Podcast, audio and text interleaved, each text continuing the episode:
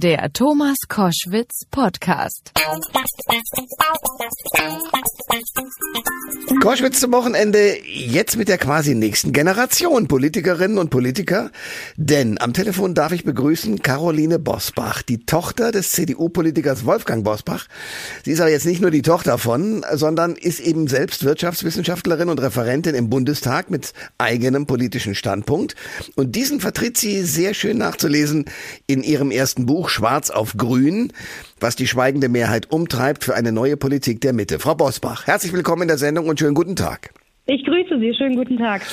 Sie bezeichnen Ihren politischen Standpunkt so als marktliberal und wertkonservativ. Also es ist quasi eine Mischung aus CDU und FDP, oder? Ja, so ganz grob kann man das vielleicht zuordnen mit einem ganz klaren Fokus auf die Union. Also die, die Partei ist mal zu Hause, seitdem ich denken kann.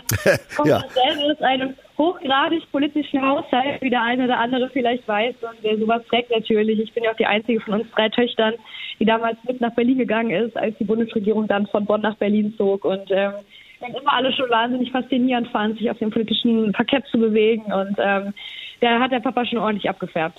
Das äh, ich spüre ich schon. Sehr schön. Nun äh, war Ihr Vater ja auch schon mehrfach Gast bei uns. Jetzt sind Sie es auch. Das freut mich richtig. Jetzt haben Sie ein Buch geschrieben, Schwarz auf Grün.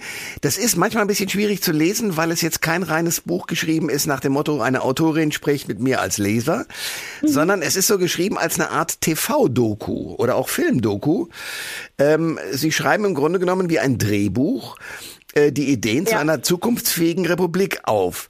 Ähm, sind Sie mit dieser Umsetzung, also ist es so schwer, das so zu machen und haben Sie deswegen das Filmformat verwendet oder warum? also wir, ja, wir haben ganz bewusst diesen Drehbuchstil gewählt.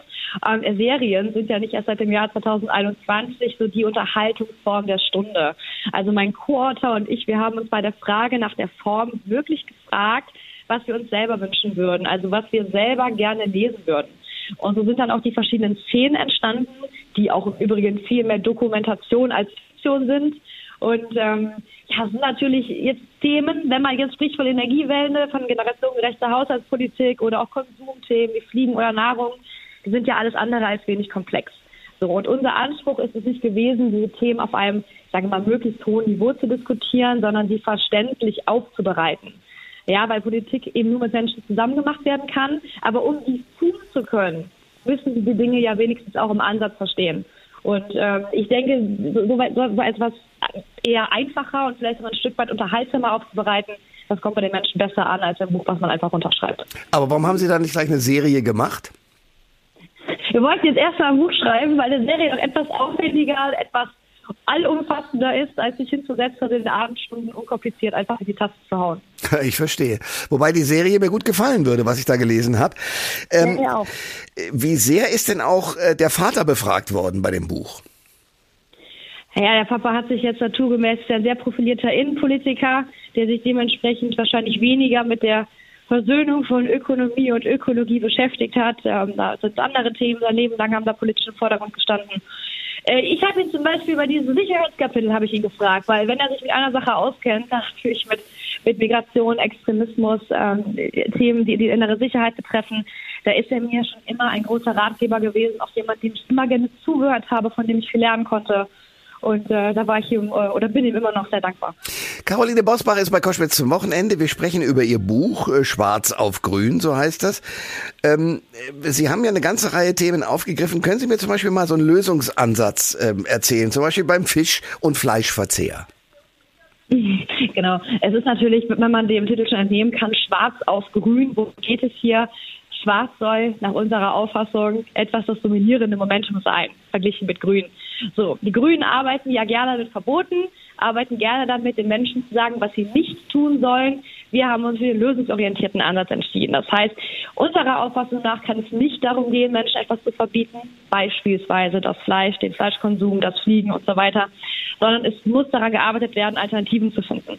Alternativen, die tragfähig sind, die nachhaltig sind, die die Menschen begeistern, die sie mitnehmen, damit sie gerne umsteigen. Hier liegt, der, hier liegt die Betonung auf Umsteigen und nicht auf Bleiben lassen. Denn das halten wir eben nicht für tragfähige und zukunftsfähige Lösungen.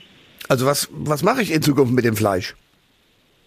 Das, das bleibt Ihnen überlassen. Ganz großer Appell in unserem Buch. Es ist ja auch ein kleines Plädoyer an, Freiheit, also an die Freiheit des Einzelnen.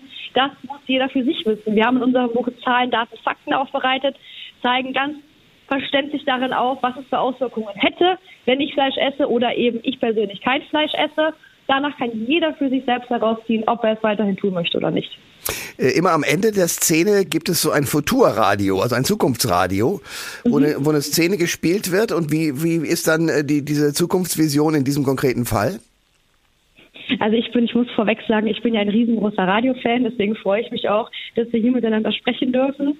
Wir haben auch deswegen ganz bewusst dieses Radio Future als Element genommen, das eben immer aus der Zukunft sendet, immer aus dem Jahr 2030. Was passiert? Wie könnte es dann aussehen? Beispielsweise bei dem Fleischkapitel haben wir diese Vision entwickelt und von der wir wünschen, aber auch glauben, dass sie eintreten wird, einfach aufgrund der Gegebenheiten und der Entwicklungen, die wir gerade beobachten können, dass es so hochgradige oder hochkarätige Fleischersatzprodukte geben wird, dass man den Unterschied kaum noch merkt. Stichwort auch in vitro, dass es kein Ersatz mehr ist, sondern tatsächliches echtes Fleisch, was, von lebenden, was eben nicht von lebenden Tieren stammt, sondern aus Zellen gezüchtet wurde. Caroline Bosbach ist bei Koschwitz zum Wochenende. Wenn Sie sich jetzt den Wahlkampf so anschauen und mitkriegen, dass der äh, Kandidat der Union zumindest medial den ein oder anderen Fehler um die Ohren gehauen bekommt, was denken Sie dann? Erstens menschlich, zweitens klar, dass er den um die Ohren gehauen bekommt. Jeder bekommt hier gerade alles um die Ohren gehauen, der in diesem in diesem Licht der, Aufmen äh, der Aufmerksamkeit steht der öffentlichen. Es gilt nicht nur für Frau Baerbock, es gilt genauso für Armin Laschet. Wer Kanzlerkandidat für die Bundesrepublik Deutschland werden möchte, wird damit rechnen, muss damit rechnen und wird sich auch nicht groß wundern. Ja, wobei natürlich, sagen wir mal, das Agieren, äh, und viele in der Union haben das ja eine Zeit lang genauso gesehen, von Markus Söder ein deutlich stabileres ist. Das weiß, ich kann Ihnen nicht sagen, wer das hier gesehen hat. Ich habe Armin Laschet auch unterstützt.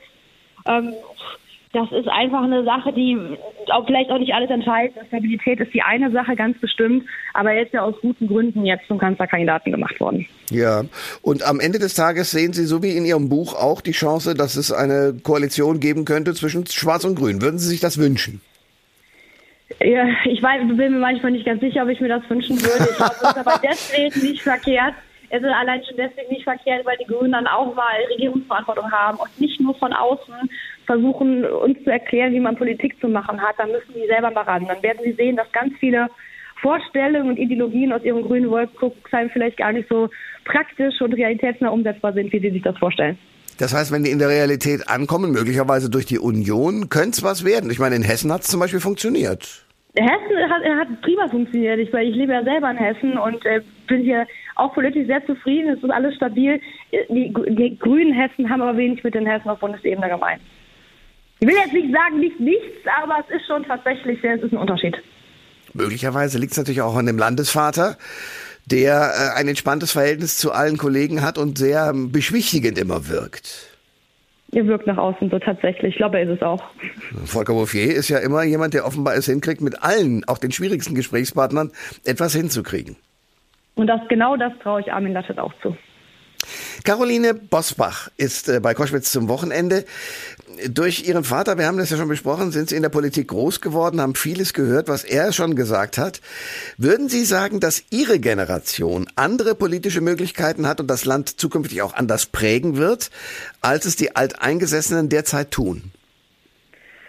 Ich bin mir manchmal nicht ganz sicher. Das liegt einzig und allein daran, dass wir vielleicht mehr Möglichkeiten haben. Das sehen wir auch, wenn wir laut und radikal sind. Ich weiß noch nicht, ob das so schön ist, ob das jetzt die, die richtige Art und Weise ist. Ich, Kinder und Jugendliche sollen sich engagieren, die müssen sich engagieren, vor allem müssen sie sich beteiligen, die müssen auch gehört werden.